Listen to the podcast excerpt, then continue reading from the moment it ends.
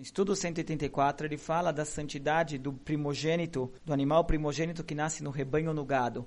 A gente já viu sobre a santidade do primogênito em relação às pessoas, que tem que ser resgatado e dado para o coelho um valor.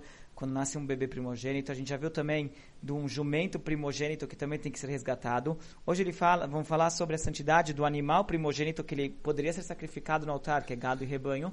Então, eh, esses animais têm uma santidade e, teoricamente, eles deveriam ser sacrificados. Acontece que se o animal ele é, tem um defeito, ele não pode ser sacrificado. Então, tem várias regras sobre a santidade do Bechor.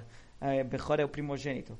Então, a primeira mitzvah é que se o animal ele é perfeito ele pode ser levado para o altar, então uh, se dava pro, se levava até o templo e se fazia um sacrifício dele lá. Uma parte da das gorduras eram queimadas no altar e o resto da carne era consumido pelos koanim.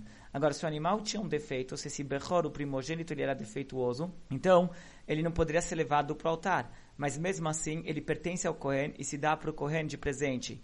Agora, se ele era perfeito e foi levado como um sacrifício, Cohen tinha a obrigação de comer a carne desse, desse sacrifício em Jerusalém, ele não podia comer fora de Jerusalém.